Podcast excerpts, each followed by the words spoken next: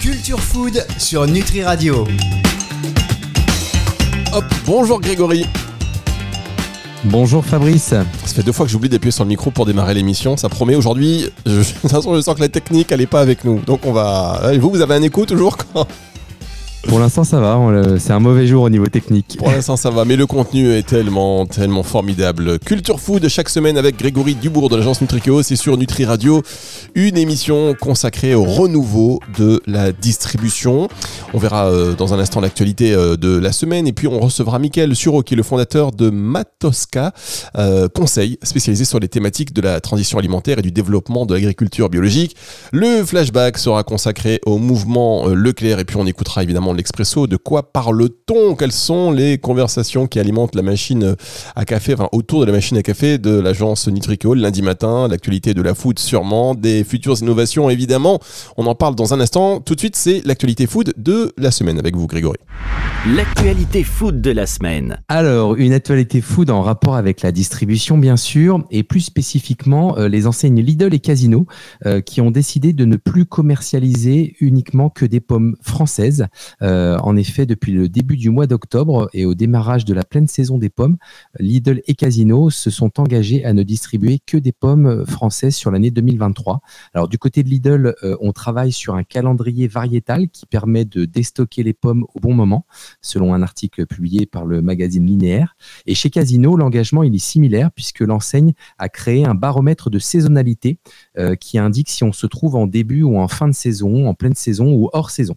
Euh, la question de la saisonnalité, elle se pose hein, en permanence puisque Comment on sait euh, ce qu'il faut vendre en dehors de la pleine saison Euh, On a la marque de pommes également Pink Lady Europe qui travaille sur un étalement de la saison pour, proposer pardon, des pommes françaises plus longtemps dans l'année, ce qui permet d'acheter des pommes en mai ou en juin. Bien sûr, cela pose la question du coût énergétique, euh, puisque distribuer uniquement des pommes françaises, ça a un impact sur le soutien apporté à nos producteurs, mais aussi sur le coût énergétique du transport.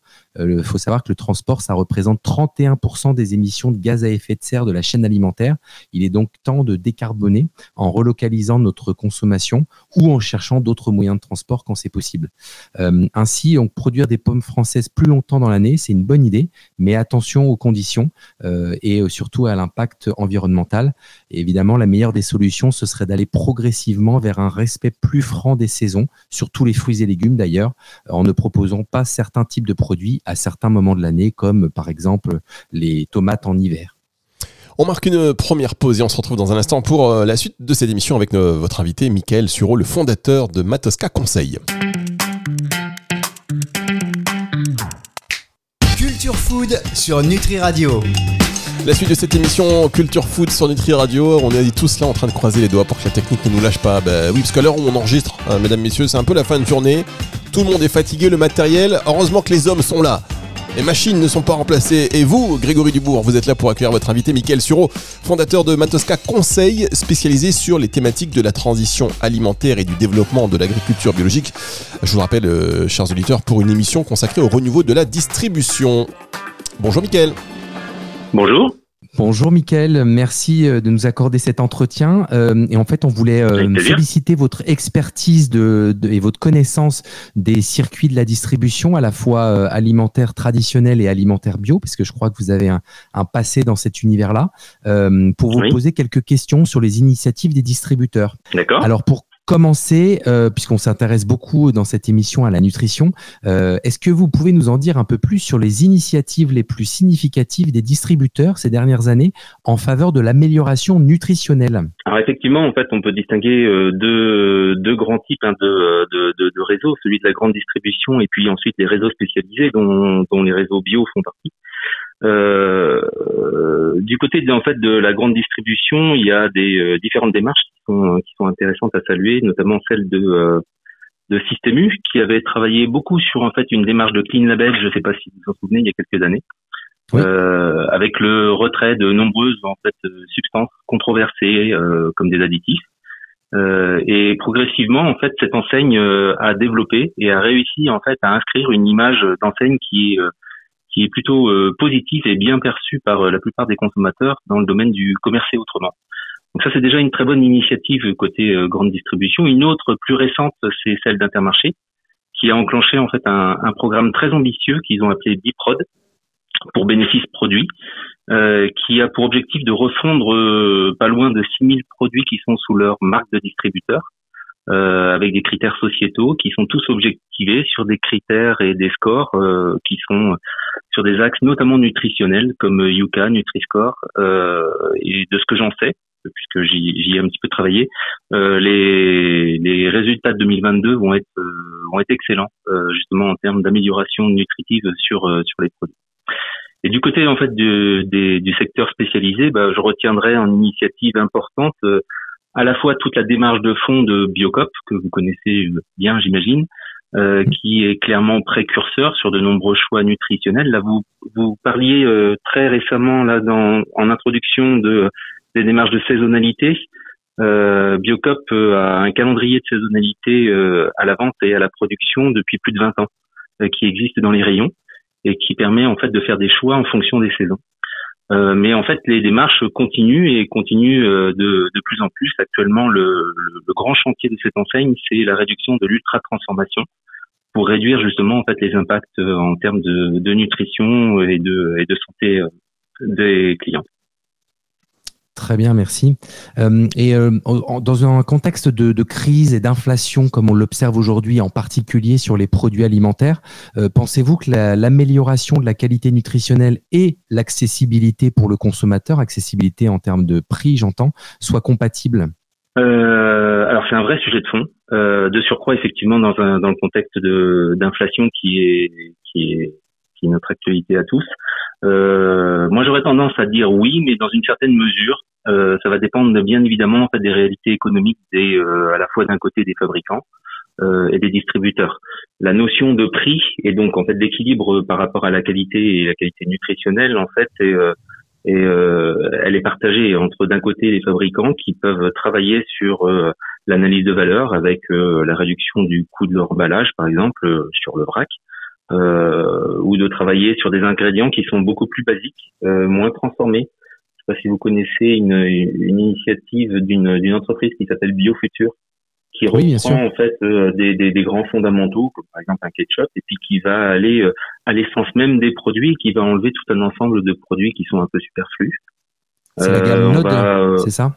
C'est ça, la gamme Node pour pour la partie GMS et qui s'appelle Quintessence pour la partie euh, magasins spécialisés. C'est pas exactement les mêmes produits, mais c'est euh, la même démarche. Puis ensuite, il y a euh, des process qui vont vers davantage de qualité qui sont pas encore peut-être suffisamment développés, comme des jus HPP ou des confitures en cuisson douce, qui vont garder en fait les qualités nutritives des produits et en fait euh, bah, s'intéresser à ce genre de process, s'intéresser à la manière de travailler les recettes, s'intéresser au coût de l'emballage, donc globalement en fait à l'analyse de valeur. Ça, c'est un travail que les fabricants peuvent mener pour réduire en fait et essayer de rendre compatible la notion à la fois de qualité et d'accessibilité. Hmm. Côté distributeur, si on va, euh, pardon? Non, non, allez-y, allez-y. Non, côté côté distributeur, euh, bah, le, le, distributeur a, un rôle clairement de sélectionneur, euh, sélectionneur d'offres de produits. Et finalement, il a plusieurs cordes à son arc pour travailler en fait sur euh, sur cette compatibilité entre la qualité des produits et l'accessibilité. Déjà, il peut mhm. faire un, tout un travail de soutien, de développement de filières qui sont plus vertueuses, euh, comme euh, aller vers davantage de euh, de soutien des filières de légumineuses, de sarrasin. Euh, il y a des initiatives très intéressantes en France qui sont en train d'être menées. et en soutenant ces, ces filières, et eh bien, en leur donnant accès au marché, ça permet d'atteindre en fait des paliers économiques qui vont rendre le produit beaucoup plus accessible euh, en prix au final. Hmm.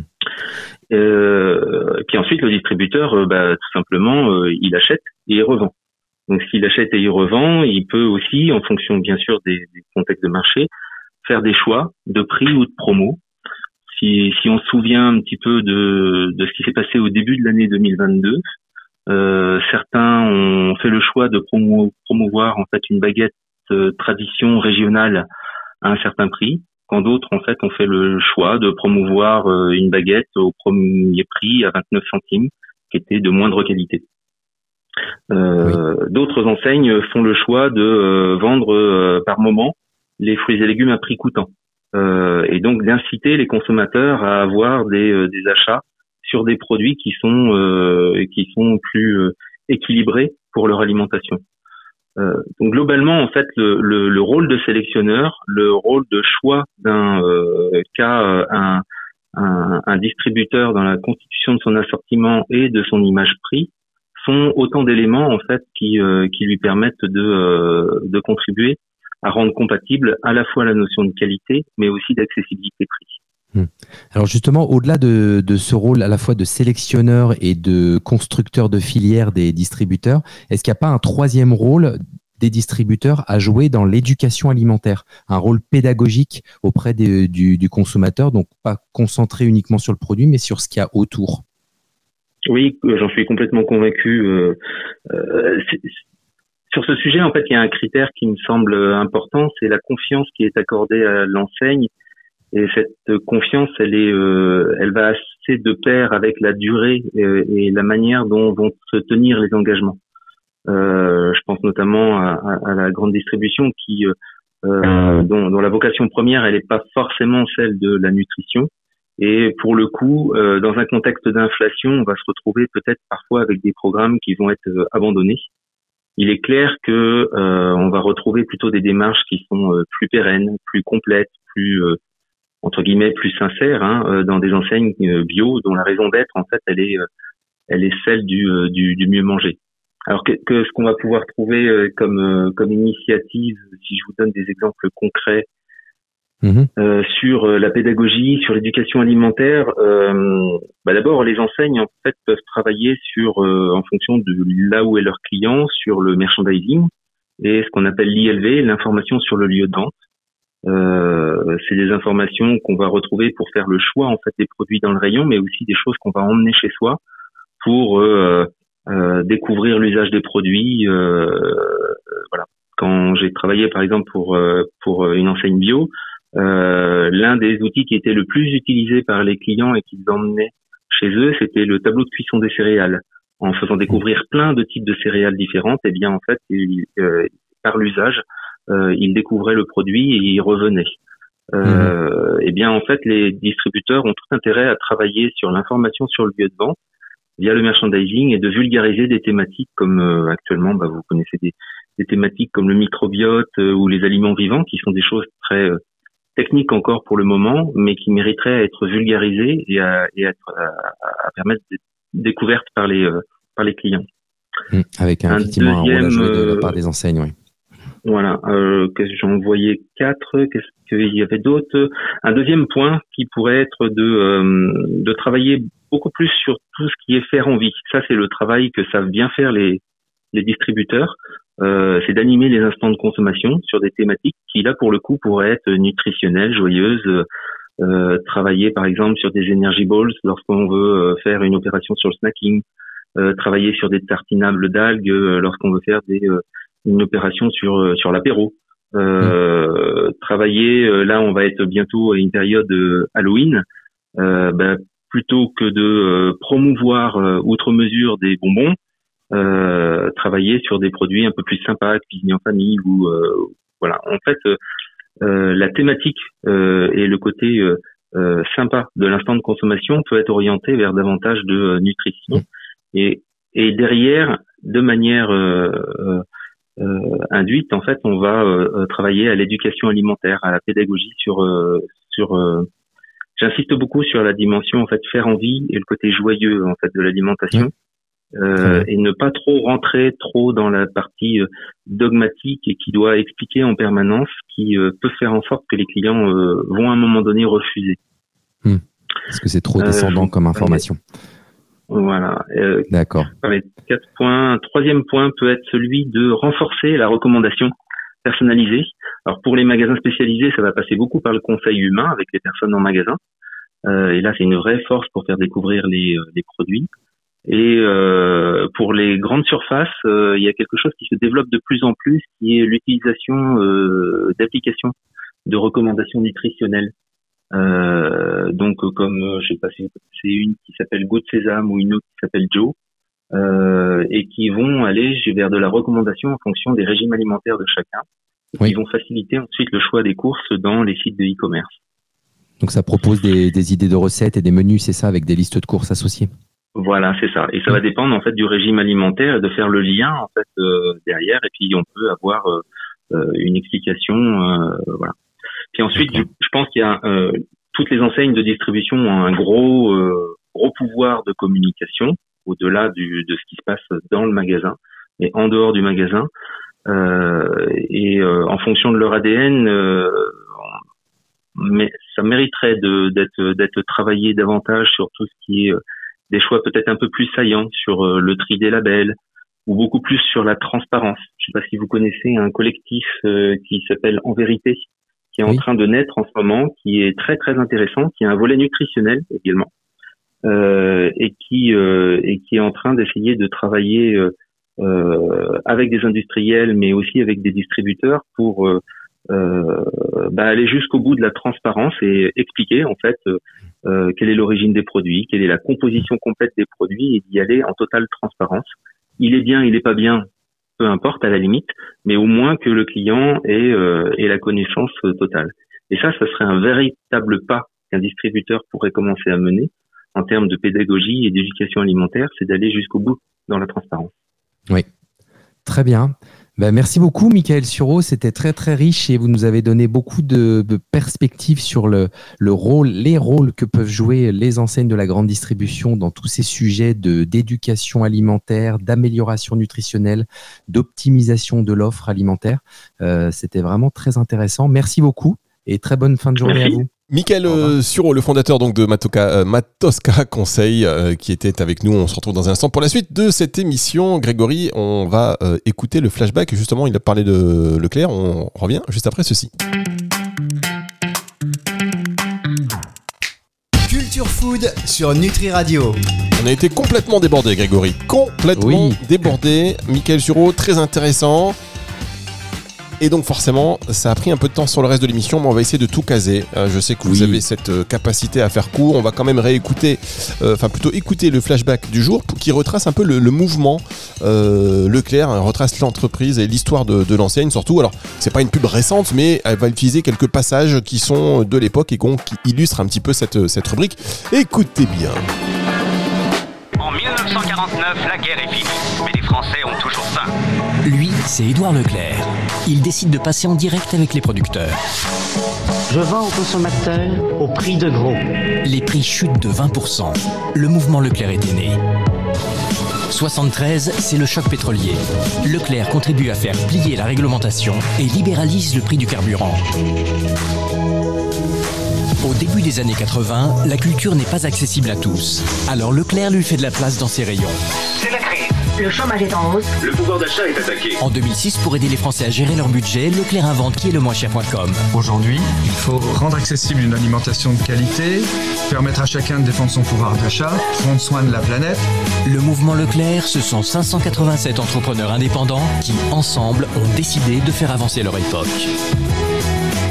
Leclerc.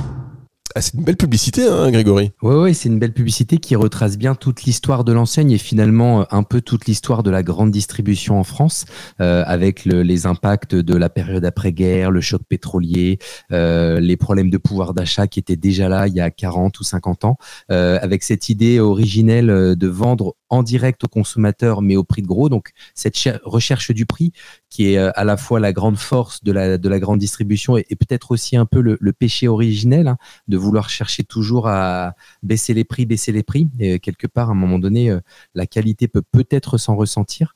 Et justement, je pense qu'on on va en parler juste après dans, l'espresso.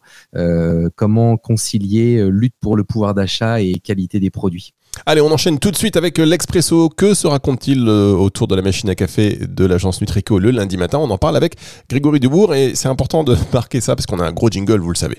L'Expresso. Ça y est, vous vous habituez à la grosse Magnifique. production. Ouais, ouais. Alors, qu'est-ce qu'on pense du combat des distributeurs euh, chez Nutrico?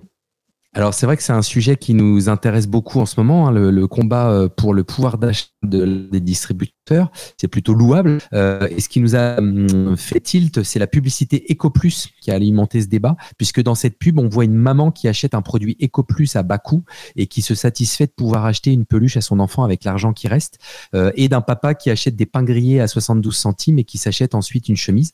Et la problématique que ça met en évidence, c'est que, et que relaient d'ailleurs certains leaders d'opinion, c'est que ça fait de l'alimentation une variable d'ajustement pour pouvoir consommer plus en loisirs ou en gadgets par ailleurs. Or, une alimentation de qualité, c'est-à-dire de qualité sur le plan nutritionnel, qui respecte l'environnement et qui permet aux producteurs de, vivre décemment, bah, du coup, une alimentation de qualité, ça a forcément un coût, euh, un coût qui est plus élevé qu'une pâte feuilletée à 30 centimes. Euh, c'est un coût financier qu'on ne paie pas forcément aujourd'hui, mais qu'on paiera demain si on décide de trop tirer les prix vers le bas. Donc, soit parce qu'on aura des problèmes de santé à force d'avoir trop mal mangé, soit parce que le changement climatique ou l'impact sur la planète va continuer de s'accélérer, soit parce que nos producteurs, ils auront mis la clé sous la porte parce que euh, on aura trop euh, tiré leurs revenus vers le bas, soit même les trois à la fois. Donc, par conséquent, la question véritable qui se pose, c'est celle du rôle des distributeurs. Leur rôle, voire leur devoir aujourd'hui, ce serait plutôt de faire un travail de pédagogie, on l'a évoqué tout à l'heure, sur le coût d'un aliment, sur la distribution qui est faite des revenus, combien va aux producteurs, combien va aux distributeurs. C'est d'ailleurs le travail que font certaines marques comme C'est qui le patron. Eh bien voilà, merci beaucoup Grégory euh, Dubourg. C'est une émission qui était euh, riche hein, aujourd'hui, euh, comme chaque semaine d'ailleurs. Et on pourra la réécouter si vous avez loupé un petit morceau. Alors la technique a tenu, mais vous pourrez réécouter cette émission en podcast à la fin de la semaine sur nutriradio.fr fr dans la partie média, puis podcast et sur toutes les plateformes de streaming audio. On se retrouve euh, la semaine prochaine, Grégory. Bonne fin de journée, bonne fin de semaine, bonne fin de nuit. Et j'espère que la technique va être réparée. On va être toutes les tous les techniciens sur le pont, euh, H24 là, dans les, dans les prochains jours. Au revoir, Grégory. Au revoir, Fabrice. À très bientôt. Culture Food sur Nutri Radio.